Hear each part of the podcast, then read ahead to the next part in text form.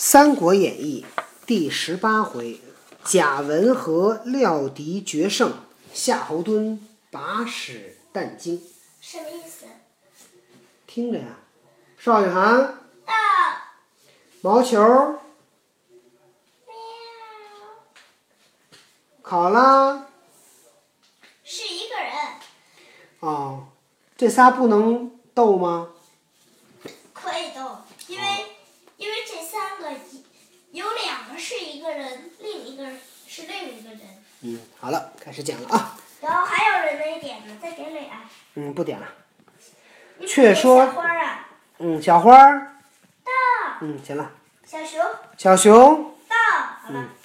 却说贾诩料知曹操之意，便欲将计就计而行，乃谓张绣曰：“某在城上见曹操绕城而观者三日，他见城东南角砖土之色新旧不等，鹿角多半毁坏，亦将从此处攻进，却须去西北上积草，诈为声势，欲哄我撤兵守西北，趁彼趁夜黑。”必爬东南角而进也。秀曰：“然则奈何？”许曰：“此易事耳。来日可令精壮之兵宝石轻装，尽藏于东南房屋内，却叫百姓假扮军士，虚守西北。夜间任他在东南角上爬城，待其爬进城时，一声炮响，伏兵齐起，操可擒矣。”秀喜。从其计。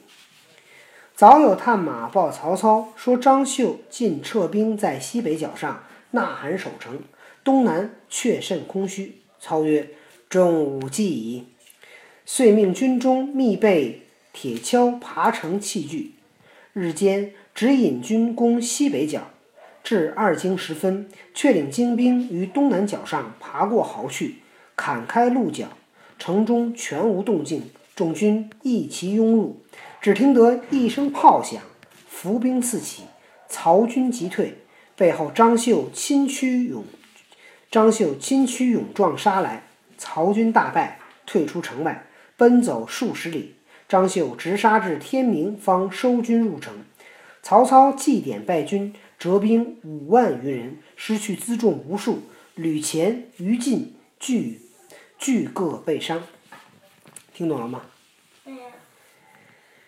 就说这个贾诩啊，已经看出曹操的这个打算了，准备呢将计就计，就跟张绣说：“说我呀，看曹操啊绕着这城啊看了三天，他看见城东南角这城砖和土啊颜色啊新旧不一样，肯定这个城墙呢是后修的。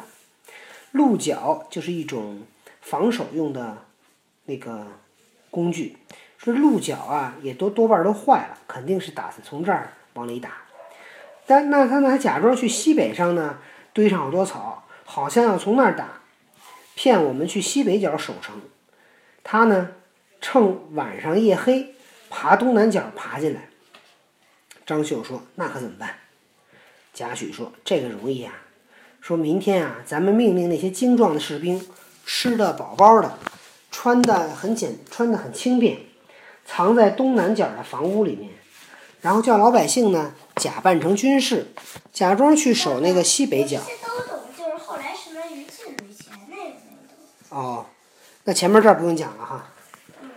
那么最后这点讲的什么呀？就是张绣不是追曹操，给曹操打败了吗？啊。曹操这叔叔啊，死多少人呢？一看，哎呦，损失了五万余人。好，这家伙失去了很多钱粮辎重。吕虔、于禁呢，俱各被伤，都受了伤。却说贾诩见操败走，即劝张绣遗书刘表，使其兵截其后路。表得书，即欲起兵。忽探马报孙策屯兵虎口。蒯良曰：“策屯兵虎口，乃曹操之计也。今操新败，若不乘势击之，后必有患。”表乃令黄祖坚守隘口，自己统兵至安众县截操后路。一面约会张绣，绣知表兵已起，即同贾诩引兵袭曹，懂吗？懂吗？啊，用翻译吗？用。曹操、贾诩看着曹操，不用。不用哈。且说操军缓缓而行，至襄城，到御水，操忽于马上放声大哭。众惊问其故，操曰：“吾思去年于此地折了吾大将典韦，不由不哭耳。因即下令屯驻军马，大赦祭言，吊奠典韦亡魂。操亲自瞻香哭拜，三军无不感叹。祭典韦毕，方祭侄曹安民及长子曹昂，并祭阵亡军士。”连那匹射死的大宛马也都致祭。次日，忽荀彧差人报说，刘表助张绣屯兵安众，解伍归路。操答彧书曰：“吾日行数里，非不知贼来追我，然吾计划已定。若到安众，破绣必矣，君等勿疑。”便催军行至安众县界。刘表军以守险要。张绣随后引军赶来，操乃令众军黑夜凿险开道，暗伏骑兵。及天色微明，刘表、张绣军会合，见操兵少，疑操遁去，去引兵入险击之。操纵骑兵出，大破两家之兵。曹兵出了安众隘口，于隘外下寨。刘表、张绣各整败兵相见。表曰：“何其反众？曹操奸计。”秀曰：“容在图之。”于是两军集于安众。听懂了吗？没听懂，因为上次我们那猫上了床。嗯，说这个曹操的军队啊，慢慢的走，走到了襄城和御水。